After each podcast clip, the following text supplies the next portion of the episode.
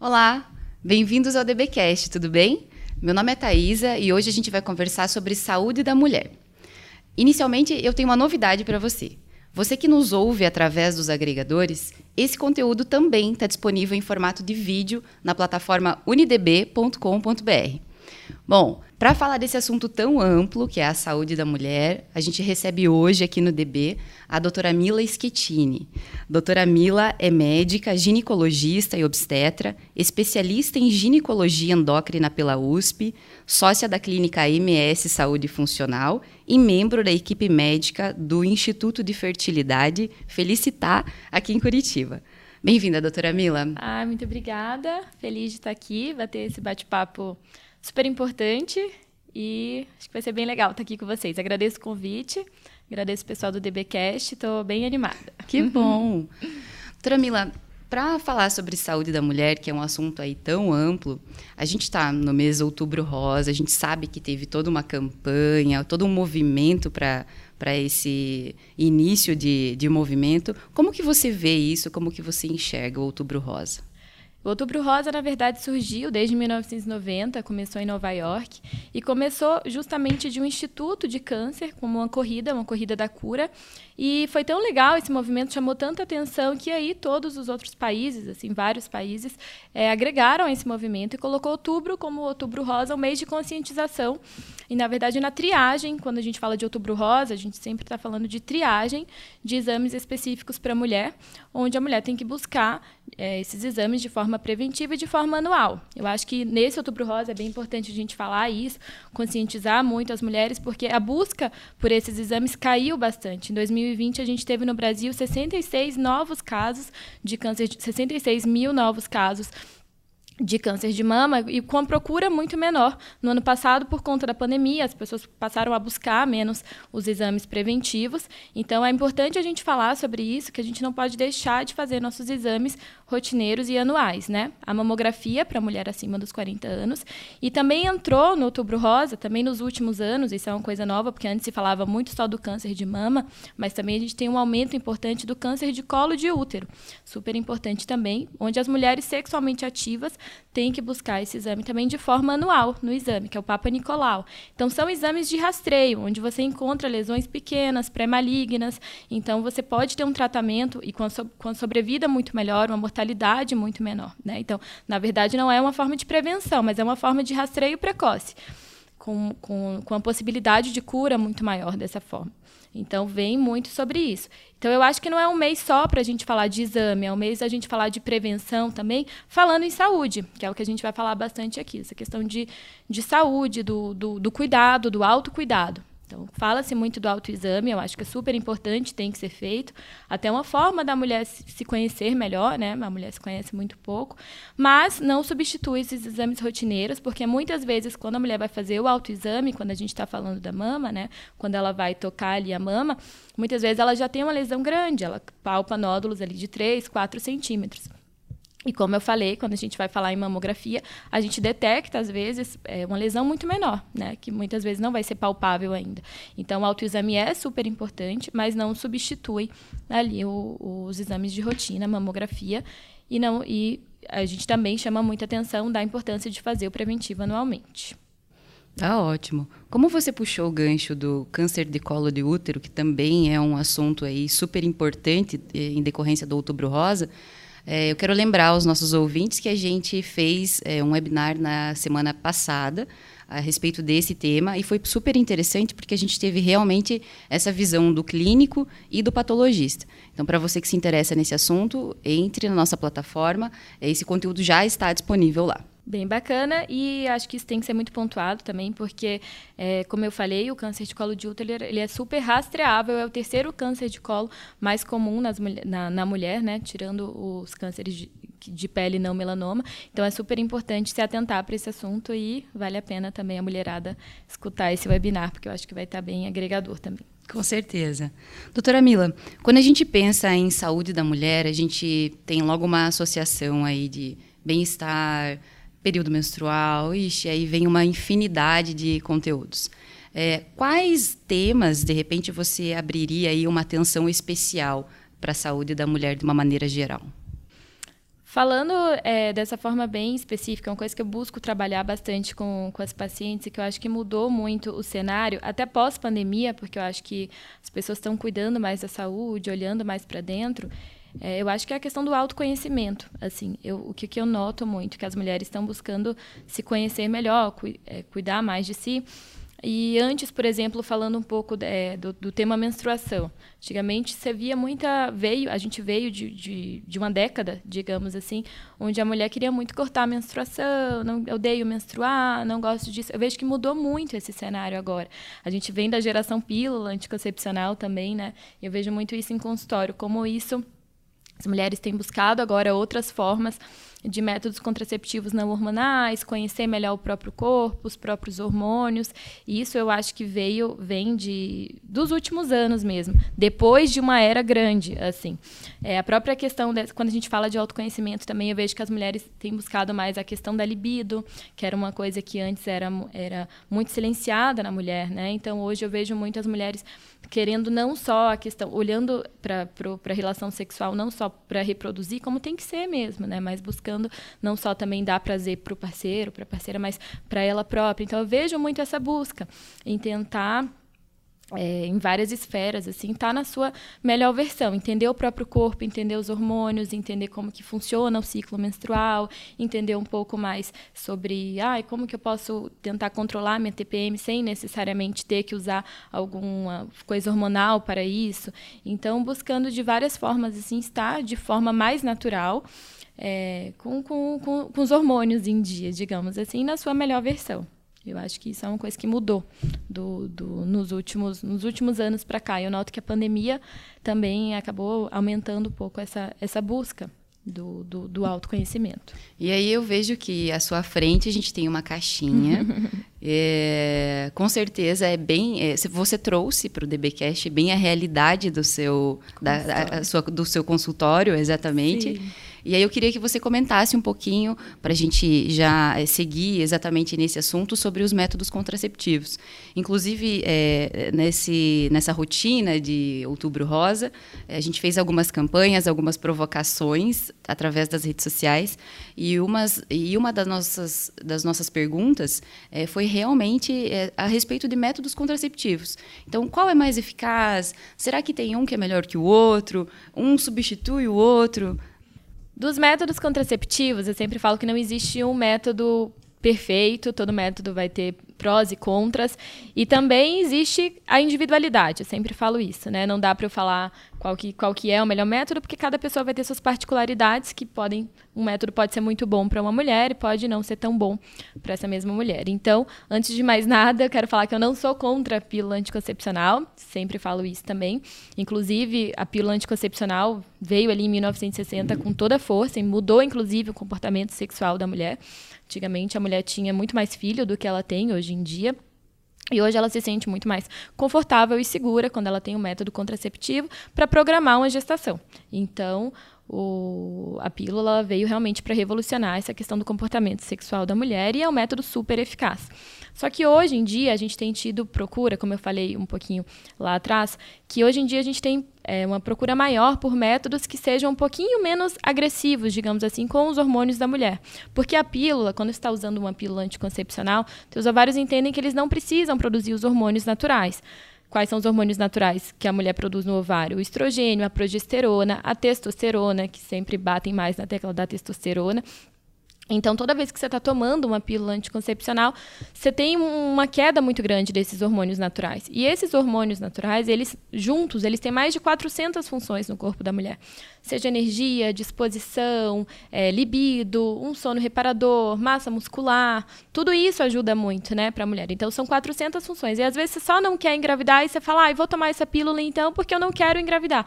E você está deixando, às vezes, de ter a vantagem desses hormônios. E eu sempre falo, o nosso corpo é perfeito. A gente foi feito com esses hormônios para funcionar de forma sinérgica, bem, e para a gente estar. Tá realmente ali funcionando de forma é, integral. Então, eles funcionam para a gente de forma cíclica, né? não à toa. Então, hoje em dia, as pessoas, as mulheres têm procurado cada vez mais métodos com menos hormônio ou não hormonais também. Então, hoje em dia, na minha prática clínica, eu coloco bastante DIL, que são os dispositivos intrauterinos. Eles são super eficazes. Eu sempre gosto de mostrar também aqui uma tabelinha de, de eficácia que eu tenho para mostrar também, porque isso é super importante, né? Você tem que saber qual que é a eficácia do método contraceptivo que você usa. Então, é uma tabelinha que eu mostro aqui da Organização Mundial de Saúde, mostrando quais são os métodos que são muito efetivos, os efetivos, os moderadamente efetivos e os pouco efetivos. Quando a gente vai falar dos métodos que são muito efetivos, todos eles têm um risco de engravidar muito pequeno. Então, é menos de uma a cada 100 mulheres por ano. Então, é realmente um risco bem baixo. Quais que entram nesses muito efetivos? O implante, que é o Implanon, a vasectomia ou a laqueadura, que são os, os, os, mais definitivos, né, digamos assim, e os DIUs, que é o DIU de levonorgestrel, que é o DIU hormonal, ou o DIU de cobre, ou de prata com cobre, que são os DIUs não hormonais. Então, eles são super seguros, garantem uma eficácia muito boa, e a maioria deles, os três que eu estou falando, são métodos de longa duração, que é o implante e os DIUs, né, o DIU de cobre e o DIU hormonal. Eles garantem uma longa duração. O implante, por exemplo, ele dura três anos. É, o DIU de levonorgestrel, o DIU Mirena, e o Kailina, que é o novo que a gente tem agora, duram 5 anos. O uhum. de cobre, a gente tem duração de 3, 5 ou 10 anos. Então, é, são métodos muito bons, por exemplo, para adolescentes, que às vezes, muitas vezes acabam é, esquecendo ou não usando. E isso é uma coisa bacana de falar também, porque os DIUs, é, antigamente, falavam que eles não eram métodos bons para adolescente, que só podia usar quem tinha filho. Hoje em dia, a Organização Mundial de Saúde, a Sociedade Brasileira de Pediatria, inclusive, também é, indicam os DIUs como, como principal é, opção para método contraceptivo mesmo, por serem de longa duração. O adolescente muitas vezes esquece, toma errado, não tem uma adesão tão boa. Então, isso também caiu por terra, que só pode usar dispositivo intrauterino quem, quem já teve filho. Não. Então, a gente já tem muito estudo e comprovação mostrando que realmente são métodos eficazes para adolescentes, não precisa ter filho. É, não precisa ter filho não precisa ter uma idade mínima. A gente tem opções também, que é legal, de mini DIUs. Por exemplo, esse aqui é um mini DIU, que é um DIU menorzinho. Então, se a mulher tem um útero menor, porque o que, que acontecia? Às vezes você colocava um DIU maior, que é o DIU de cobre tradicional, e a mulher às vezes expulsava esse DIU, porque é um DIU, o tamanho dele é um pouco maior. Então, é, hoje em dia a gente tem a opção, por exemplo, do mini DIU. Então, a gente pede, as, antes do, de eu colocar, eu, eu sempre peço uma ultrassonografia para ver o tamanho do DIU daquela mulher, para ver se ela vai comportar um DIU menorzinho, no caso do mini DIU, ou um DIU é, do tamanho tradicional mesmo mesmo. Então hoje em dia a gente tem muita, né? é, hoje em dia a gente tem muita opção. Tem esse DIU também, que ele tem um formato também que ele adere à parede uterina. Isso aqui é um DIU de cobre também, chama DIU Comfort, que ele é, essa, essa, essas hastezinhas deles aqui vão se aderir também. Então é muito bom para útero pequeno também, é, também chamado mini DIU para úteros pequenos e também que causa menos expulsão, para quem, por exemplo, já teve alguma experiência negativa de expulsar DIU. Então, é, a gente tem muita modernização hoje em dia. O que, que se fala muito também é, são os efeitos colaterais que a gente pode ter. Então, Exatamente. Uhum. E, de repente, a, a, a mulher que está tomando pílula, né, uhum. já por algum tempo. Como que funciona essa transição aí, de repente até a, a, implantação de um DIU, né? Ela tem muitos efeitos colaterais? Então, é, como que a pílula ela vai agir no corpo? Né? Ela é um método anovulatório e ela deixa a camadinha que descama ali do útero, que é o endométrio, bem fininha. Ela age dessa forma. Então, a grande maioria das mulheres que usam pílula contraceptiva vão apresentar um sangramento muito baixo, vão apresentar pouco sangramento, e isso ajuda também na cólica, inclusive. Então, por exemplo, pode ser um método bom para uma mulher que tem muito fluxo, que tem muita cólica. Quando ela vai trocar do método, por isso que eu falei que eu não posso indicar um método que seja para todo mundo, eu sempre tenho que avaliar a história clínica. Não tem como eu tenho generalizar, que ver como né? que é, exato, eu tenho que ver como que é o padrão menstrual dela. Então, como que é a menstruação? Só que sabe o que é mais engraçado, Thaís? É que muitas mulheres não sabem como é o padrão menstrual. Porque ela está usando pílula, às vezes, desde os 13 anos. Então, ah, eu comecei a usar porque minha pele é, era acneica. Eu comecei a usar porque eu tinha irregularidade menstrual. Então, mais uma vez, não é que eu seja contra a pílula, mas eu acho que a gente tem um uso muito indiscriminado. E por muitos anos de, de métodos dessa forma. Que são métodos onde você não tem essa sua produção desses seus hormônios naturais. Então, muitas vezes a mulher nem sabe como que é o padrão menstrual dela e está usando ali por anos, anos, anos, porque ah, porque tem irregularidade menstrual ou porque tem uma acne, sendo que às vezes o motivo era outro, né? Sendo que muitas vezes ela era irregular, tinha uma irregularidade menstrual porque é normal nos dois primeiros anos de, de, de depois do, da menarca, que é a primeira menstruação, ter irregularidade menstrual. Então, eu acho que às vezes não é usado nem para nem para nem como como contraceptivo, mas por, por outros motivos. Então, eu acho que essa forma indiscriminada a gente tem que cuidar um pouco mais. Ou então a vizinha é, passou, né? Algo, algo do tipo assim. Mas então, falando da, dessa transição. E aí, por isso que eu tenho que entender como que é o padrão menstrual, por quê? Quais são os efeitos colaterais dos dias sem hormônio, que é o de cobre ou de prata com cobre. Ele pode aumentar um pouco o fluxo, então ele pode aumentar um pouco mais essa menstruação, ele pode aumentar um pouco a cólica, porque como é que ele age?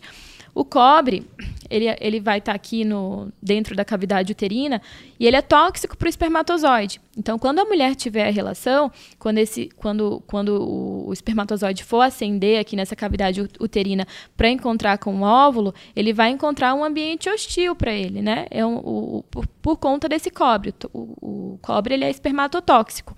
Então, ele não vai conseguir, não vai haver fecundação, não vai ter o encontro do espermatozoide com o óvulo. Então, é por isso, é uma, uma barreira mecânica. Então não, não tem esse encontro, só que esse cobre aqui ele é inflamatório ali para de, dentro do útero, né? Então ele pode aumentar o fluxo e ele pode aumentar a cólica. Então também já falando um pouco mais das modernidades, não é tão novo assim, mas veio o DIU de prata com cobre para tentar reduzir um pouquinho esses efeitos colaterais do cobre. Então o que que ele faz? Ele o que, que eu vejo na prática clínica, tá? Não tem nenhum estudo que comprove isso, mas o que eu vejo na prática clínica é que ele mantém um padrão menstrual semelhante ao que a mulher tinha quando ela está sem nenhum método. Então não aumenta tanto quanto como no caso do cobre, mas também ele não, ele não diminui também como no caso da pílula, por exemplo. Então, por isso que eu falei da questão do individualizar. Porque se for uma mulher que tem um sangramento muito forte, se for uma mulher que tem mioma, se for uma mulher que tem endometriose, se for uma mulher que tem um padrão de sangramento que não seja favorável, ela vai responder muito mal a esse DIU de cobre. Então, para ela, por exemplo, não é um bom método. Como para como para uma outra, uma adolescente, por exemplo, sangra pouquinho, não tem muita cólica, para ela pode ser super tranquilo, tá? Então por isso que depende. Por isso que é importante você consultar o seu ginecologista e ver qual método é, é, é ideal para você, Adequado né? Adequado para você, exatamente. Então, isso que eu falo também, a gente, a gente anda muito nesse, nessa polarização, eu é. vejo. Então, a, é, vem muitas meninas que falam, ah, eu não quero de jeito nenhum mais usar pílula, porque, de fato, também tem riscos, né, quando a gente está usando a, a pílula com esse uso indiscriminado. Então, é, fala, eu também não quero, porque eu vi que pode aumentar a chance de trombose, minha mãe teve trombose, eu não quero mais de jeito nenhum, eu quero algum método sem hormônio nenhum, mas é, eu sangro muito. Só que aí você não vai para a saúde também, né? Porque ela vai ter um período menstrual super complicado, Exatamente. com muita cólica, vai ficar de cama muitas vezes. Então, por isso que é realmente super importante individualizar. A gente tem os dias que são hormonais também, que também já é uma, uma opção boa com muito menos hormônio. Ele já tem muito menos hormônio do que tem a pílula e ele também deixa aquela camadinha que descama, que eu falei que é o endométrio, bem fininha, Algumas mulheres chegam a ficar os 5 anos de uso do DIU sem menstruar. Ele também reduz muito cólica. Então, também é uma opção boa, já com muito menos hormônio. Antigamente, a gente tinha só o Mirena. No Brasil, desde o ano passado, agora a gente tem o Kailina também, que é uma outra opção. Que, são opção, é, que já são opções também com muito menos hormônio do que a pílula e que também pode dar conforto quando a mulher tem mais sangramento, muita cólica.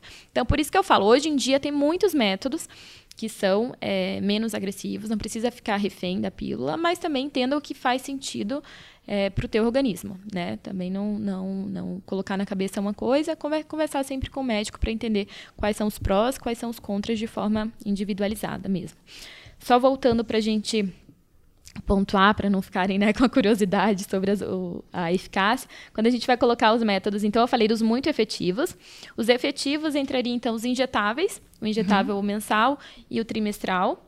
É, as pílulas combinadas, ou a pílula isolada, que é a pílula que tem só o, o progestagênio, o anel vaginal e o adesivo com risco de falha de 0,3 até 3 mulheres a cada 100 por ano. Então, esse risco fica um pouco mais aumentado, e isso é importante falar. Também são métodos super seguros também, é. mas são muito operador dependente, digamos assim. Então, a mulher, às vezes, ela pode esquecer, ou ela pode é, vomitar logo depois, ou ter uma diarreia, alguma coisa do tipo. Então, te, tem algumas nuances ali que podem acabar interferindo nessa relação do, da eficácia dele. Então, quando é tomado de forma perfeita, até por isso que tem essa variação, quando você faz o uso perfeito ou correto, é um risco muito baixo, mais ou menos, mais ou menos ali de 0,3. Mas quando você faz o uso habitual ou comum, que é como a maioria das mulheres acaba usando, você tem um risco ali de 3 a cada 100 mulheres, já sobe um pouquinho por conta disso tudo. Ah, esqueceu um dia, viajou e não levou a pílula. Então, tem muitas particularidades ali que te deixam mais é, exposto, né? Digamos assim. Moderadamente efetivos, e isso é importante dizer. Preservativo masculino tem um risco de 2 até 16. Então, muitas mulheres, eu sempre falo isso para as minhas pacientes. É, usa só o preservativo masculino. Se você não quer engravidar, não é uma opção legal. O preservativo masculino deve ser usado, é a única forma, inclusive, da gente evitar a doença sexualmente transmissível. Mas como método contraceptivo, a chance de falha dele é grande. Então, se é uma mulher que não quer engravidar de jeito nenhum, usar só o preservativo é, é arriscado. Porque às vezes o preservativo, às vezes acidentes podem acontecer ali, né? Pode demorar para colocar, usar de um, um preservativo de um tamanho errado, ou na hora de abrir, fazer um furinho ali. Então, não é é um método tão eficaz para ser usado isoladamente. E, e, novamente, né, reforço que é um método super importante para evitar doenças sexualmente transmissíveis. Exatamente. Porque todos esses outros que a gente falou só evita gravidez, né? É, doença sexualmente transmissível, não.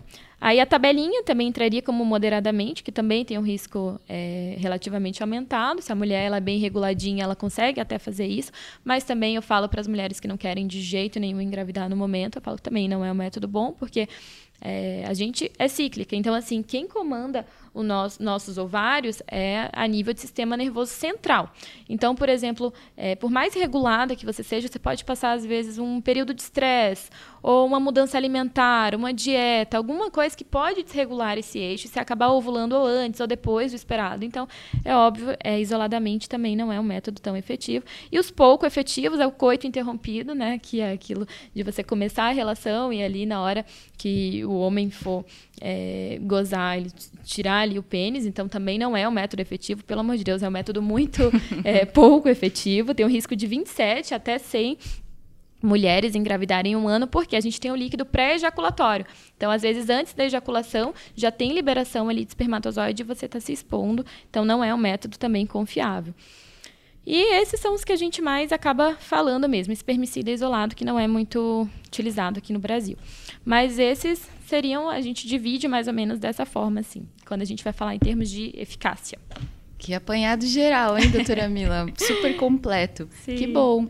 É, ainda nessa linha dos contraceptivos, quando a gente fez essa provocação nas redes sociais, que a gente convocou algumas meninas para perguntarem, fazerem perguntas para você, elas comentaram o seguinte: é, em relação ao DIL, existe algum desconforto para paciente? É, no ato da relação sexual, existe algum desconforto para o parceiro? Então, o DIL ele fica é como se aqui fosse um úterozinho, tá? Então, o DIL ele fica dentro da cavidade uterina. Ele não é para ser sentido, é para ele estar tá lá, mas não é para você sentir absolutamente nada. Se você está sentindo, é porque ou ele está mal posicionado, ou ele desceu um pouquinho. Então, é, eu, por exemplo, eu sempre coloco guiado para ecografia, quando eu vou colocar, enquanto eu estou fazendo, tem uma pessoa fazendo fazendo ecografia para ver que está no lugar tudo bonitinho. Isso não é protocolar, não é todo mundo que faz, mas eu gosto de colocar e saber que está no lugar tudo bonitinho. Então ele tem que ficar nessa cavidade uterina tá? Ele tem que estar tá dentro aqui do, do útero e não é para ser sentido. Na hora da relação sexual, o que, que pode ser sentido é esse fiozinho. Só que é um fio que ele vai ficar acomodado ali no colo do útero. Ele não fica assim espetando. Com o tempo, ele vai descendo assim e vai se acomodando. Então também não é para incomodar. Mas, por exemplo, o fio ficou maior ou ficou muito curtinho e aí na hora ali da penetração está incomodando, a gente pode cortar um pouquinho mais, um pouquinho menos. Então o que, que pode ser sentido na hora da relação pelo parceiro não é o DIL, Tá? O DIU está dentro do útero, dentro da cavidade uterina. O que pode ser sentido é esse fio, mas que não é para machucar, e se estiver incomodando ou machucando, a gente pode cortar mais ou menos. Então é bem tranquilo, não é para incomodar na hora da relação sexual. Tá ótimo. Acho que a gente conseguiu fazer aí uma boa conclusão desse assunto de métodos contraceptivos. Claro que foi um papo bem rápido.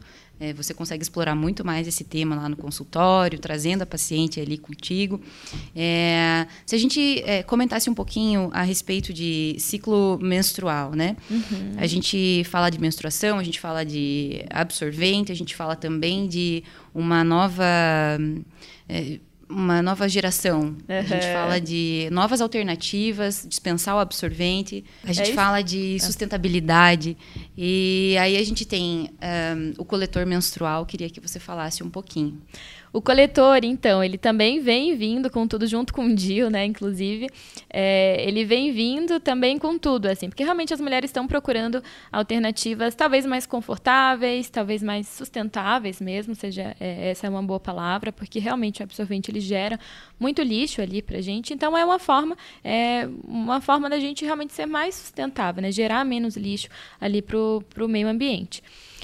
O coletor, ele então ele é um copinho de silicone, para quem está vendo em vídeo, estou mostrando aqui para a Thaisa.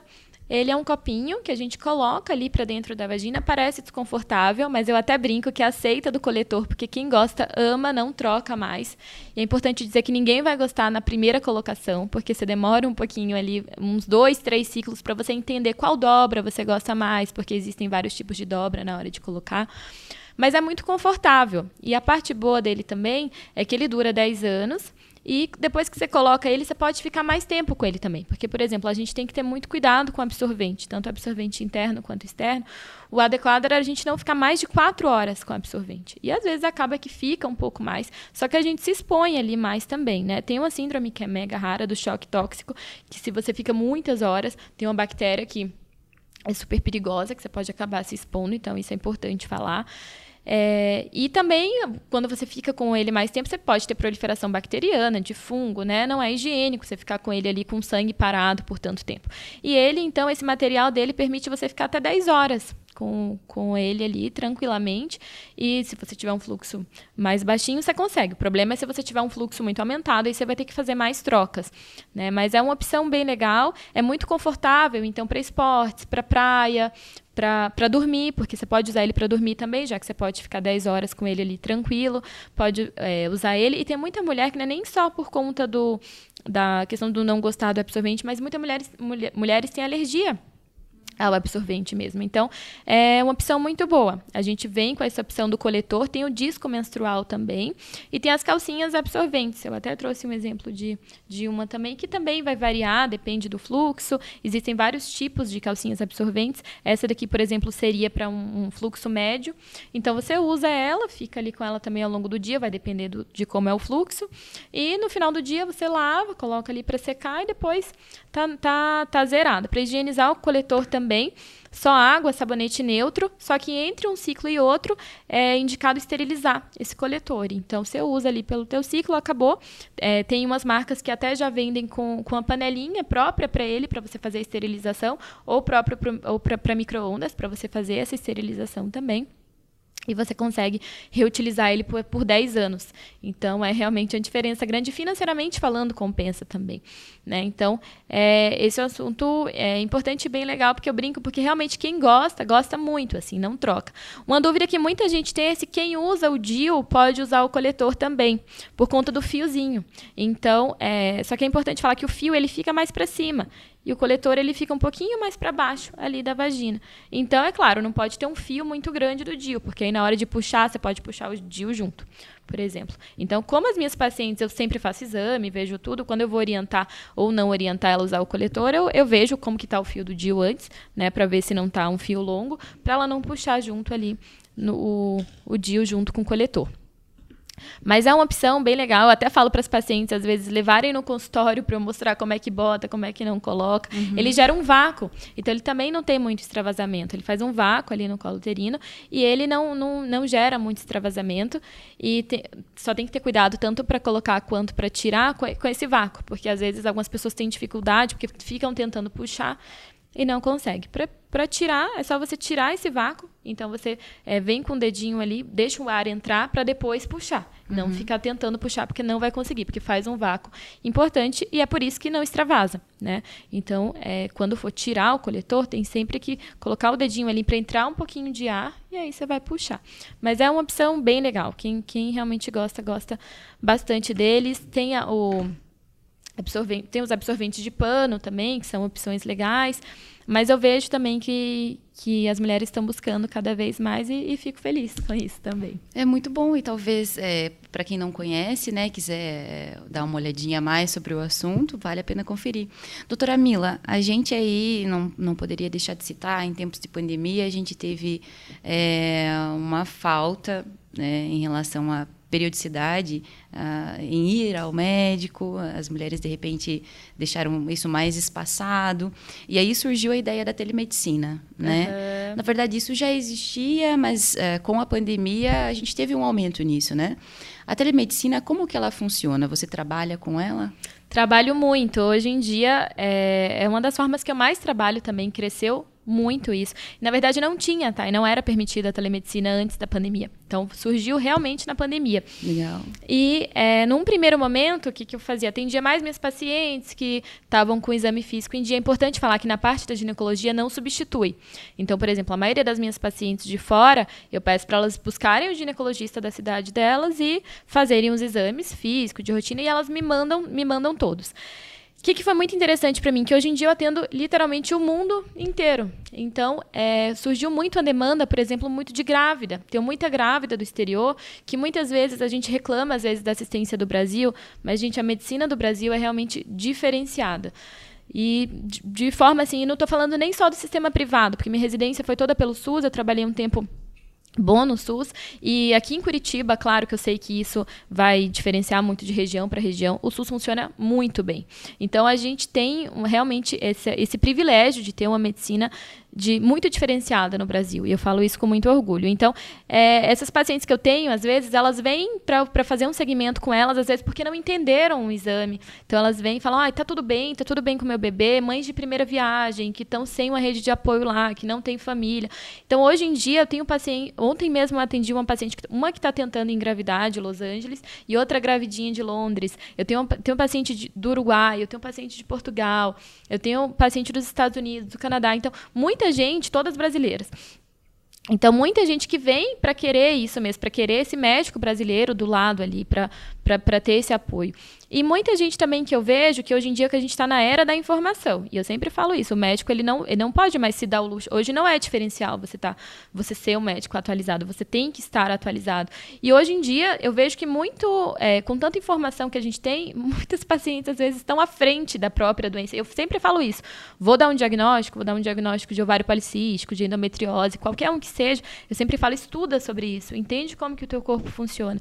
E as pacientes levam isso a sério mesmo. E eu vejo que nessa era da informação, como eu uso muito a rede social, eu acabo atraindo pessoas que pensam de forma semelhante a mim, assim. Às vezes, quando a, a paciente quer esse acompanhamento, ela consegue, em paralelo, estar tá ali acompanhando comigo e tá com o médico dela de lá. Ou quando ela não concorda com alguma coisa, que é uma visão diferente, muito, muita gente, talvez, de, de, centros pequenos, ou que não, não conseguiriam vir até aqui atender. Então, foi uma coisa que realmente revolucionou, revolucionou. assim. Eu não, eu não imaginava, não, não tinha ideia, assim, da proporção que isso tomaria. E hoje, assim, eu posso falar que 20% das minhas pacientes são, são online. Antes eu tinha um dia para atender, uma manhã para atender online. Hoje em dia eu já mesclo, a agenda já é metade online, metade presencial, e funciona super bem. Funciona, funciona super Que bom, isso funciona muito boa. bem para você e para os pacientes também, que Com precisam certeza. desse atendimento, né, desse auxílio. Com certeza. Acho que é uma coisa que veio para ficar agora também, né? Porque agora é, o, o, o Conselho de Medicina já falou que realmente é uma coisa que veio para ficar. E hoje em dia, outra coisa que facilitou muito também a questão do, da pandemia foram as receitas online. Hoje em dia, uhum. a gente consegue fazer tudo no site do, CRM, do CRM, sai tudo com QR Code, sai tudo bonitinho, assim, você não precisa carimbar. Então, isso facilitou muito, né? Antibiótico, essas coisas assim, porque às vezes o paciente também é, não, não, não, queria sair, já foi no médico. Esse ano eu estou com tudo em dia, mas estou é, com infecção urinária, alguma coisa assim. Então, você consegue fazer essa receita via CRM. Então, a tecnologia realmente está facilitando. Demais. E eu falo, né? Essas coisas que a gente passa na, na vida, talvez a gente demoraria ali 10 anos para a gente evoluir. Exatamente. Quanto, o quanto a gente evoluiu nesse ano. Então, é sempre né, a males que vem para bem, a gente evolui nas adversidades mesmo. Né? Exatamente. Né? E, e, nesse mesmo sentido, a gente tem essa possibilidade de tratamentos alternativos. É, o que, que você acha dos tratamentos alternativos, o uso de é, óleos essenciais? Ah, isso é minha cara. Vocês perguntam que você já sabe. Uhum. É, eu gosto muito dessa área de, de medicina. Eu não, não, diria, não diria alternativa, né? Para não falar assim. Mas eu falo muito que a gente está na era da polifarmácia, né, gente? Eu acho que a gente tem que tentar, da mesma forma que eu falei, do evitar hormônios se você tem possibilidade, do você também evitar medicações se você tem essa possibilidade. Uhum. Eu falo muito de óleos essenciais, acho que por isso que a Thaisa puxou uhum. um gancho no, nas redes sociais, porque é, os óleos essenciais, para minha prática, funcionam muito bem. Então, para TPM, para própria dor, para cólica, para sintomas de endometriose, para sintomas de ansiedade, que hoje em dia a gente tem bastante, eles funcionam super bem. Na verdade, não são só cheirinhos, né? São realmente, é, eles têm fins terapêuticos, né? São usados já também há milênios, muito tempo, antes de, de Jesus Cristo já usava para fazer meditação, óleo de mirra. É, então, são os, os, fins deles realmente são terapêuticos. É, eles também, eu também estava dando uma estudada sobre de como que ele ascendeu, assim, porque realmente ele é muito forte. França, Alemanha, ele é muito forte. Lá eles têm farmácias para isso. É, eu estive com minha irmã quando ela estava grávida no, no, na França, e aí ela tentou comprar um óleo essencial, a farmacêutica foi lá e falou: não, você precisa de prescrição, porque você está grávida. Então, realmente é levado muito a sério essa terapia lá. E surgiu e, e acendeu muito na guerra, porque era muito utilizado, por exemplo, para queimaduras, para feridas. E eles têm realmente esse fim terapêutico. O óleo de lavanda para pele, ele é super bom, tem uma resposta super boa e surgiu de lá para cá. Então é muito forte. Na França é o grande centro assim da, do, dos óleos essenciais. E parece, como eu falei, o fim dele é terapêutico. Uma gotinha de óleo essencial, ele tem mais ou menos ali uns 10 quilos de uma planta. Então, imagina, eles são muito fortes. Inclusive, por isso, eles não podem ser também é, utilizados como um olhinho só eles têm que ser utilizados realmente como é, fins terapêuticos, como medicação, Saber como né? Utilizar, Saber como né? utilizar, principalmente quando a gente está falando de via oral, por exemplo, uhum. que eu uhum. prescrevo muito pouco, assim, eu utilizo muito pouco. Eu gosto muito da via olfativa, que você consegue colocar ou em difusor, e isso é importante falar também, não é para ser usado em umidificador, nem naquelas tomadinhas, porque como eu falei, ele tem que estar com a molécula dele ativa. Então, toda vez que ele esquenta demais, se ele está ou em um umidificador que é de plástico ali, que não é, que não funciona para isso, ou se ele está naquela tomadinha, ele altera a molécula dele. Então, ele não vai ter aquele, ele vai ter o cheirinho, que eles são voláteis, né? Uhum. As propriedades deles é de volatilidade. Então, ele vai ter o cheiro, mas ele não vai ter as propriedades terapêuticas dele. Então, por exemplo, quero, quero usar um óleo de lavanda, que é muito que é calmante, que ajuda a tranquilizar a mente. Então, ele é muito bom para o sono, para tranquilidade. Então, ele é muito bom para dormir Ah, vou colocar ali no, no, naquele de tomadinha que esquenta, você só vai ter o cheiro. Uhum. Para você ter essas propriedades dele, ele tem que estar, tá, se você quiser deixar ele ali é, em ar ambiente, você tem que ter um difusor ultrassônico. Isso é importante falar. Tem que ser um difusor ultrassônico, porque ele vai quebrar a molécula de uma forma que você consiga utilizar esses, esses fins terapêuticos. Ele não vai alterar a estrutura da molécula, tá? Então, dependendo ali da potência de cada um, ele, ele consegue alcançar até 25 metros de, de, de extensão, assim, para ele ter essas propriedades. Que legal, essa curiosidade não sabia. É, então, depende. Vai depender uhum, da sim. potência de cada um. Tem uns maiores, uns menores, mas até 25 metros. Então, poderia ter um ali, próximo da gente, um de alecrim. Eu devia ter trazido. de de alecrim, por exemplo, que é muito bom para foco, para estudos, Sim. para disposição, para energia, para foco mental. Eu gosto muito, por exemplo, do de alecrim. Poderia estar tá ali, a gente está tendo essas propriedades dele. Então eu sempre tenho ali, sempre tenho comigo. Você pode pingar na mão também, se você não quiser num primeiro momento investir num difusor, você pode pingar a gotinha na mão, você pode se esfrega assim na mão e você cheira. Você faz essa inalação. Uhum. Ele em poucos segundos ele consegue estar tá no teu sistema límbico ali, que é o nosso centro ali do, das emoções emoções e está realmente fazendo as, propriedades dele. Aí existem os vários tipos de óleos. Tem óleos que são mais calmantes, tem propriedades mais calmantes, que ajudam na ansiedade. Tem óleos que são um pouco mais para foco, um, um, uns que são mais para energia. Eu sempre falo também a importância de você entender o óleo que você está comprando e sempre olhar a certificação de óleo 100% puro, né? Porque você vai olhar, vai comprar, às vezes você quer comprar e você fala, nossa, mas tinha um lá que era 20 reais e outro do mesmo que era 120 reais. Então é importante falar também que por que, que eles têm essas propriedades dele? Pela forma que eles são extraídos. Então, se ele é extraído de uma forma química, com solvente, por exemplo, ele vai ser muito mais barato, porque ele não vai ser um óleo 100% puro. Então é sempre importante olhar essa questão das marcas Justamente por conta disso, porque às vezes o barato sai caro. Você vai estar tá botando na tua pele, uhum. você vai estar tá cheirando, às vezes, uma coisa com solvente. Solvente, você tem é, gasolina, querosene, você não vai querer estar tá colocando uma, um produto químico, né? Então tem que cuidar com essa questão da marca, né? Tem que saber que você, você tá comentou, inclusive, da diferença de, de valor. Às vezes a gente vai comprar um óleo, mas a pessoa que está atendendo não sabe explicar direito. Então tem que ver onde que a pessoa vai, porque óleo e essência são duas é. coisas totalmente diferentes, né? Exatamente. A essência também é só o cheirinho. Isso. O óleo essencial é isso que a gente está falando, que tem esses fins terapêuticos que são super concentrados. Então tem que saber isso. Óleo essencial é uma coisa, essência é outra. E também saber a marca. Sempre perguntar, é um óleo 100% puro? Ou ver se tem descrito ali, porque realmente isso vai fazer muita diferença. Eu gosto de um teste só, que dá pra gente fazer com os óleos essenciais, que é você pingar uma gotinha do óleo essencial em, numa folha sulfite. Por quê? O, óleo ele é volátil, ele tem propriedade volátil. Se ele está com algum solvente, ele vai manchar essa folha. E se ele não for, se ele for um óleo 100% puro, não vai deixar nada de mancha. Ele, ele por conta dessa propriedade volátil. Claro que se for óleos que têm pigmento, então é tangerina, laranja, eles têm pigmento, eles vão manchar. Mas óleos que não têm pigmento, que, que, são a maioria, quando você pinga uma gotinha, não tem que ficar nada de mancha. Então uhum. você consegue fazer isso. É uma dica também. legal. Uma dica legal.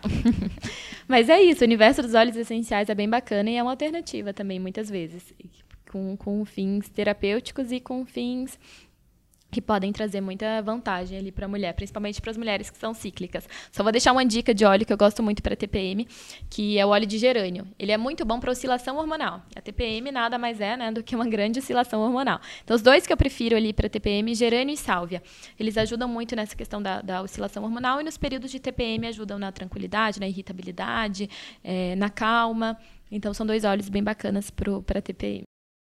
Na verdade, todo, todo esse universo feminino é muito bacana e com certeza a gente teria aí. É um assunto que não se finda Sim. e a gente teria aí muito tempo para conversar a respeito. Sim. Eu queria que você deixasse uma mensagem final para quem está nos, quem tá nos ouvindo agora. Então, de mensagem final, queria agradecer para você, você, Thaís, a pessoal da DB. Obrigada a oportunidade de estar conversando aqui com vocês. É um assunto que eu amo, né? Sou suspeita.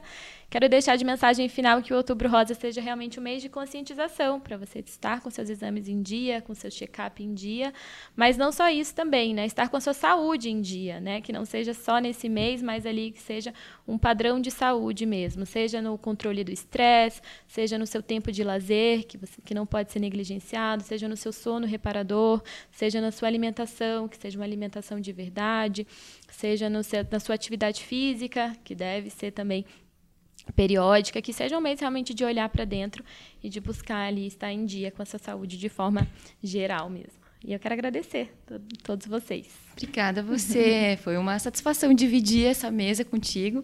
Obrigada por todos os conhecimentos tão enriquecedores, com certeza você contribuiu aí é, para o conhecimento de todas as nossas ouvintes. Ah, eu que agradeço. Eu que agradeço. Bom, para você que é, nos acompanhou até aqui, a gente deixa esse conteúdo em vídeo lá na plataforma unidb.com.br. Você também pode assistir outros conteúdos lá, a gente disponibiliza mais de 50 treinamentos de forma gratuita. Obrigada e até a próxima.